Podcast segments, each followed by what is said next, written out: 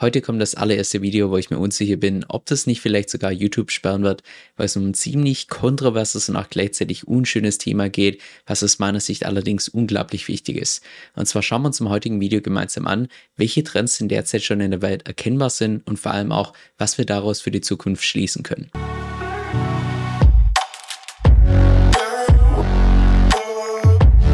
Hi, mein Name ist Kevin Sölln. Auf meinem Kanal lernst du über alles, was mit DeFi, Decentralized Finance zu tun hat, genauso auch dem digitalen Nomadentum. Und heute kommt auch ein Thema, was ein Stück weit die Verbindung zwischen beiden Welten ist. Und zwar schauen wir uns konkret an, welche Trends Stand heute in der Welt erkennbar sind, weil es sich unglaublich auszahlen kann, wenn man diese Trends schon frühzeitig erkennt. Lass uns auch direkt mit dem ersten Trend starten, der Staatsverschuldung aus meiner Sicht die Wurzel allen Übels. Und das dürfte jetzt wahrscheinlich für meine Community nicht wirklich was Neues sein, wenn ich sage, die Staatsverschuldung nimmt den Zeitverlauf immer mehr zu. Wir stehen derzeit hier bei ungefähr 32 Billionen, also eine Billion sind 1000 Milliarden. Das ist eine Größe, die wir uns kaum mehr vorstellen können. Und wir schauen uns hier auch ganz bewusst nur die Staatsverschuldung von den USA an, weil einfach der US-Dollar die Weltwährung ist. Was allerdings aus meiner Sicht hier noch viel wichtiger ist als diese absolute Zahl an Schulden, ist die Rate, in der die Schulden hier tatsächlich zunehmen. Wenn du mal die Zahl vergleichst vom Jahr 2020 mit ungefähr 26 Billionen und du mal 10 Jahre zurückspringst, Jahr 2010, dann siehst du, dass sich die Schulden innerhalb der letzten oder beziehungsweise von 2010 bis 2020 so ungefähr verdoppelt haben. Wenn wir jetzt nochmal 10 Jahre zurückspringen, Jahr 2000 zu 2010, siehst du auch da, dass sich die Schulden ungefähr verdoppelt haben. Genau das gleiche Spiel von 1990 zu 2000, auch da haben sich die Schulden ungefähr verdoppelt. Das heißt, was wir hier erkennen, ist, dass der Schuldenberg Netzwerk nicht nur linear zunimmt, sondern exponentiell ansteigt. Und wenn natürlich die Staatsschulden immer größer werden, dann heißt es natürlich auch gleichzeitig, dass die Zinsen auf diese Schulden im Zeitverlauf immer größer werden. Jetzt nicht genau der gleiche Verlauf wie bei der Staatsverschuldung aufgrund der Zinspolitik, weil die ja im Zeitverlauf unterschiedlich sein kann, aber auch hier erkennst du über einen langfristigen Zeithorizont, dass es exponentiell ansteigt und so ungefähr im Durchschnitt gemessen alle zehn Jahre sich entsprechend verdoppelt. Merkt ihr an der Stelle mal die zehn Jahre, die werden zu einem späteren Zeitpunkt noch wichtig. Zum wirklichen Problem werden diese Zinsen dann, wenn sie irgendwann mal so groß sind, wie tatsächlich die ganzen Einnahmen von diesem Staat. Und um das zu umgehen und diesen Kollaps zu vermeiden, hat der Staat im Wesentlichen nur zwei verschiedene Möglichkeiten.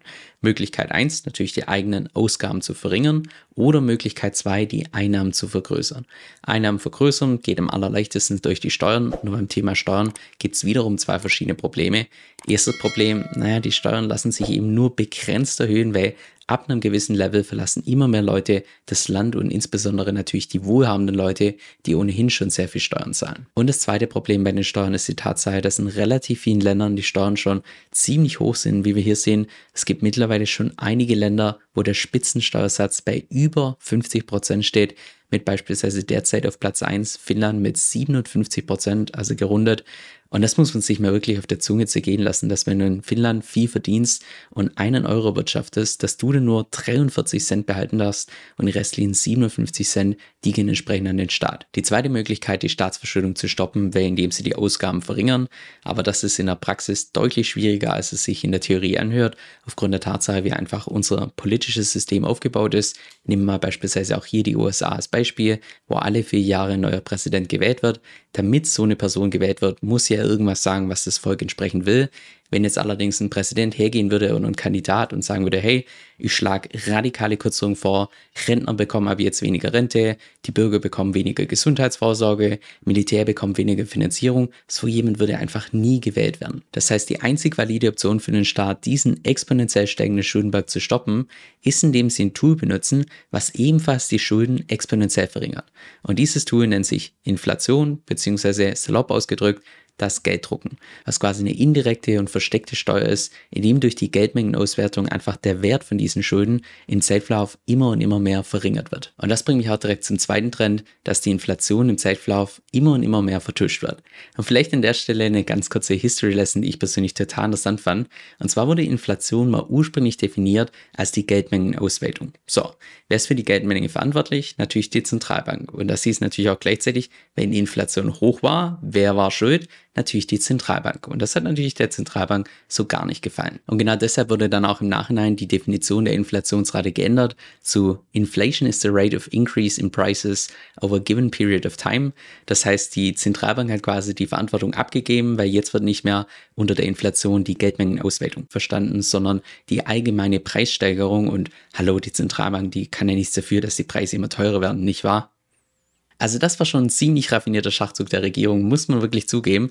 Aber es kommt noch besser und zwar wurde ursprünglich die Inflation berechnet mit einer fixen Berechnungsmethode und einem fixen Warenkorb an verschiedenen Gütern. Jetzt heute sieht das Bild komplett anders aus, indem einfach die Kalkulation von der Inflationsrate regelmäßig geändert wurde. Das heißt, sämtliche Daten von der Inflationsrate von der Vergangenheit sind gar nicht wirklich vergleichbar mit heute, weil in der Zwischenzeit die Regierung 1, 2, 3, 4, 5, 6, 7, 8 neunmal entsprechend die Berechnung von der Inflationsrate angepasst hat so ungefähr alle zehn Jahre. Hm, komisch. Diese zehn Jahre, die kommen mir irgendwie bekannt vor. Aber auch da kommt es noch besser. Es wurde nicht nur die Definition von der Inflation geändert, nicht nur die Berechnungsmethode ungefähr alle zehn Jahre wurde angepasst wird, sondern zusätzlich auch der Warenkorb an Gütern, mit der das Ganze berechnet wird, der wird jedes einzelne Jahr nochmal extra angepasst. Aber wenn du das weißt und dann solche Charts hier siehst mit der offiziellen Inflationsrate der Regierung, die hier dargestellt ist im Zeitverlauf, dann weißt du, dass dieses Chart hier purste Volksverarschung ist,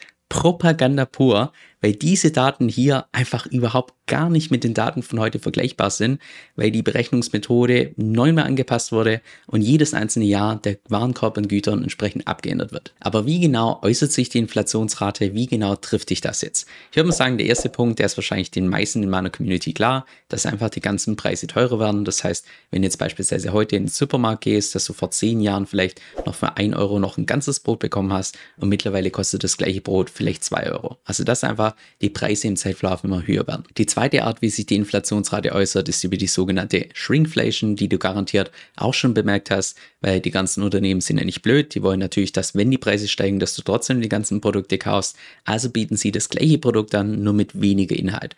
Und oftmals benutzen sie auch die Verpackung als so eine optische Täuschung, damit es relativ ähnlich aussieht, obwohl in Wirklichkeit der Inhalt, wie beispielsweise hier Toblerone, Pepsi, Coca-Cola und so weiter, wo in Wirklichkeit der Inhalt einfach im Zeitverlauf immer und immer geringer wurde für den gleichen Preis. Und noch die dritte Art und Weise, wie sich die Inflation äußert, über die sogenannte Skimpflation. Das ist quasi der große Bruder von der Shrinkflation, die noch hinterlistiger ist. Und zwar kommt Skimpflation von to skimp, also einsparen, dass die ganzen Unternehmen nicht nur an der Menge von den Inhaltsstoffen einsparen, sondern vor allem auch an der Qualität. Das heißt, dass im gleichen Produkt im Zeitverlauf einfach immer mehr minderwertigere Inhaltsstoffe entsprechend verwendet werden bei der Produktion. Das heißt, die Inflation ist das mit Abstand effizienteste Tool, was der Staat zur Verfügung hat, um diesen Schuldenberg im Zeitverlauf so ein bisschen zu kontrollieren.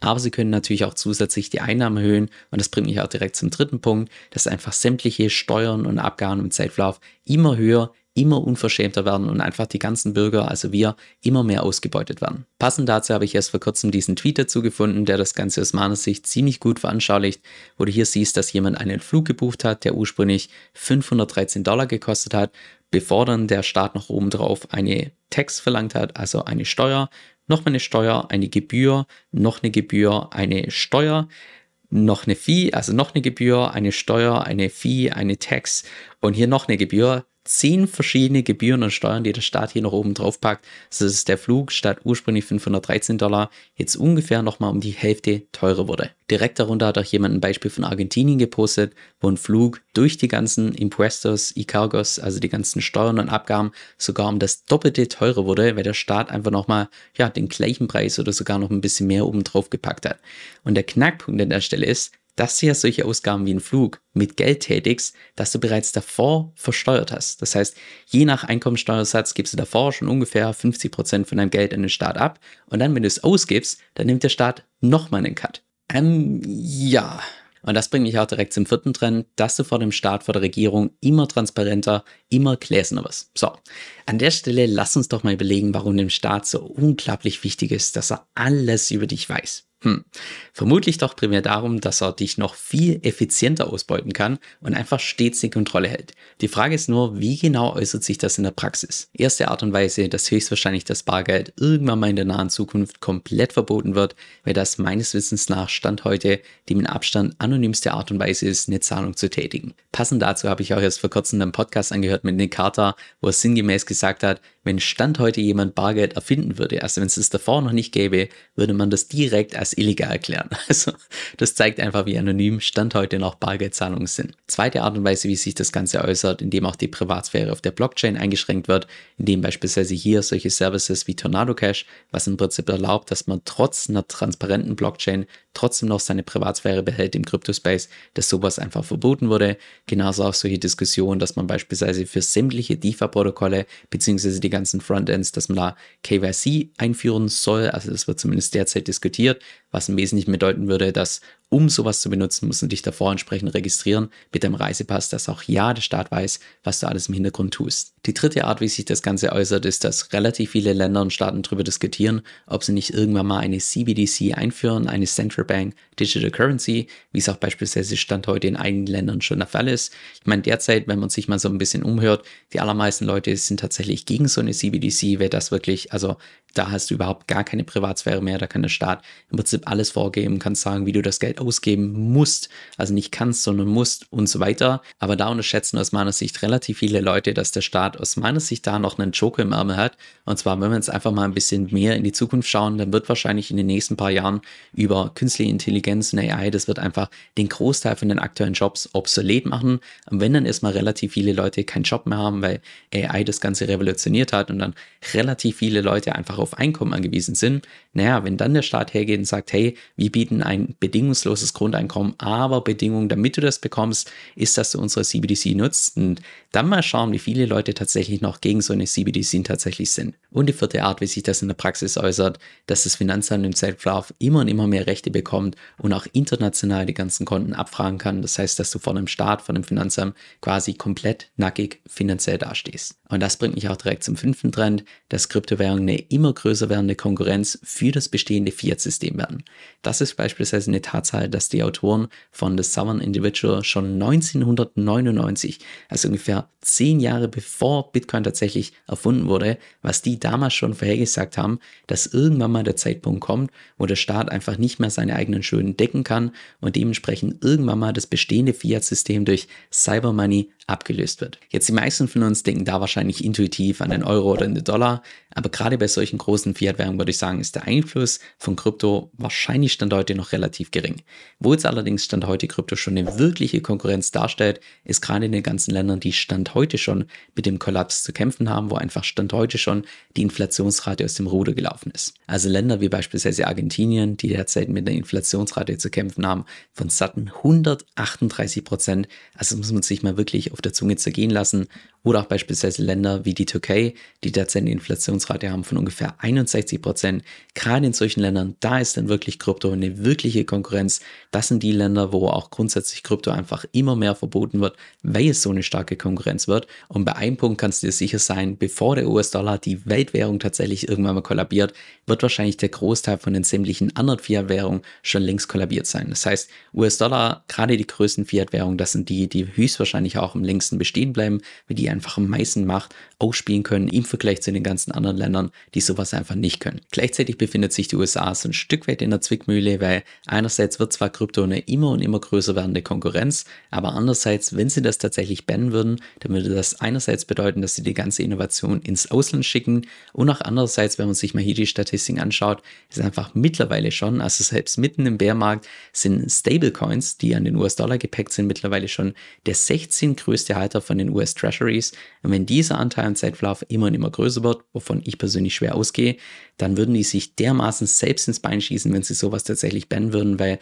dann würde dieser Teil entsprechend wegfallen. Und noch der sechste Trend, dass gerade durch die Einführung von Blockchain-Technologien das Eigentum im Zeitverlauf immer und immer transferierbarer wird, weil wenn du mal beispielsweise einfach noch 100 Jahre in die Vergangenheit schaust, wie konnte man damals noch von einem Land mit seinem Eigentum ins nächste gehen?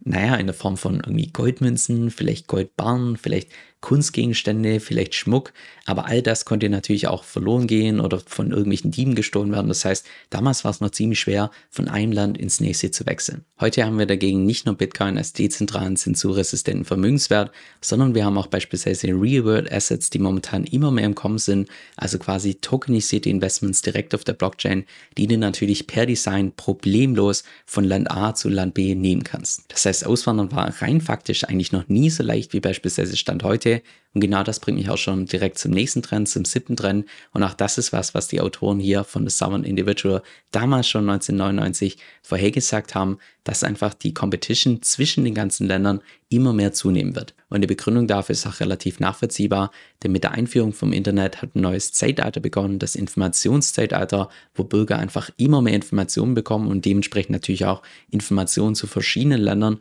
und dementsprechend auch einfach vergleichen können, wie das eine Land, also wie attraktiv das eine Land ist im Vergleich zu anderen, sodass schlussendlich den ganzen Ländern nichts anderes übrig bleibt, als die Bürger immer mehr als Kunden zu betrachten, um einfach den besten Service anbieten zu können. Und genau da kommt der Knackpunkt bei für bestehende Länder wie jetzt beispielsweise Deutschland, die relativ groß sind, wo bestehende Strukturen da sind, ist es unglaublich schwierig, irgendwelche Änderungen zu bringen, dass es wirklich wieder so richtig attraktiv wird, in Deutschland zu sein und nach Deutschland zu gehen, was stattdessen viel einfacher ist für den Staat, ist einfach, ja, einfach das Auswandern viel schwieriger zu machen. Von daher kannst du dir bei einem Punkt garantiert sicher sein, dass alles, was mit Auswanderung zu tun hat, mit Wegzugsteuer und so weiter, das wird in den nächsten Jahren wahrscheinlich innerhalb zu jedem Land einfach immer und immer strikter. Das heißt jetzt zusammengefasst in Kurzfassung, wir haben eine exponentiell ansteigende Staatsverschuldung, wo der Staat das effektivste Mittel benutzt, die Inflation, die allerdings im Zeitverlauf immer mehr vertuscht wird, sowohl von der Seite von der Regierung, da am stärksten, aber auch von den ganzen Unternehmen, die das natürlich an uns entsprechend weitergeben. Dann sehen wir gleichzeitig, dass im Zeitverlauf die Steuern und Abgaben immer und immer mehr werden und damit dich der Staat möglichst effizient ausbeuten kann, dass auch deine Privatsphäre im Zeitverlauf einfach immer mehr abnimmt. Wir sehen gleichzeitig, dass Kryptowährungen eine immer größer werdende Konkurrenz für das Fiat-System werden, insbesondere in den Ländern, die derzeit mit einer hohen Inflationsrate zu kämpfen haben und dass grundsätzlich das Auswandern noch nie so einfach war, wie Stand heute, weil sämtliche Vermögenswerte einfach über tokenisierte Assets von Land A zu Land B gebracht werden können. Diese Tatsache kombiniert mit dem Fakt, dass wir mittlerweile in einem neuen Zeitalter sind, den Informationszeitalter, wo Leute gebildeter sind, mehr Auswahlmöglichkeiten haben zwischen verschiedenen Ländern, führt dazu, dass einfach der Wettbewerb zwischen diesen Ländern immer stärker wird und dass der Staat alles tun wird, um das Auswandern so schwierig wie möglich zu machen. Das heißt, wenn ich es mal in zwei, drei Sätzen zusammenfassen müsste, Deine Freiheit wird immer geringer, du wirst immer mehr ausgebeutet und genau deshalb wird das Thema Internationalisierung und Vermögensschutz in der Zukunft immer und immer wichtiger. Und ja, irgendwann mal ist vielleicht die Unzufriedenheit in einem Land so groß, dass tatsächlich ein großer Teil der Bevölkerung ans Auswandern denkt. Aber ist das tatsächlich irgendwann mal der Fall, dann kannst du dir bei einem Punkt sicher sein, dass es dann schon zu spät ist, dass dann schon der Zug abgefahren ist, weil höchstwahrscheinlich zuvor schon der Staat einfach das Auswandern finanziell so unrentabel gemacht hat, dass es sich einfach kaum mehr lohnt. Und genau deshalb habe ich auch dieses Video aufgenommen, dass du hoffentlich heute schon an morgen denkst. Was in YouTube schade ist, ist die Tatsache, dass es einfach so ein Stück weit zeitversetzt ist. Weil wenn es mal wirklich wichtige News gibt, bis ich dann ein Video vorbereitet habe, das Ganze aufgenommen habe, editiert habe, da können Stunden bis Tage vergehen. Genau deshalb benutze ich für sowas auch meistens meinen E-Mail-Newsletter, wo ich dann regelmäßig meine Markteinschätzung gebe, auch meine Strategien teile und nein, keine Sorge, zu keinem Zeitpunkt wirst du da irgendwie zugespammt, sondern jede einzelne Mail ist vollgepackt mit Tipps, die auch wirklich für die Praxis relevant sind. Falls es interessant für dich klingt, dann kannst du dich kostenfrei auf meiner Homepage eintragen, kevinsoe.com, das ist K-E-V-I-N, S-O-E-L-L.com und damit bist du dann immer up to date.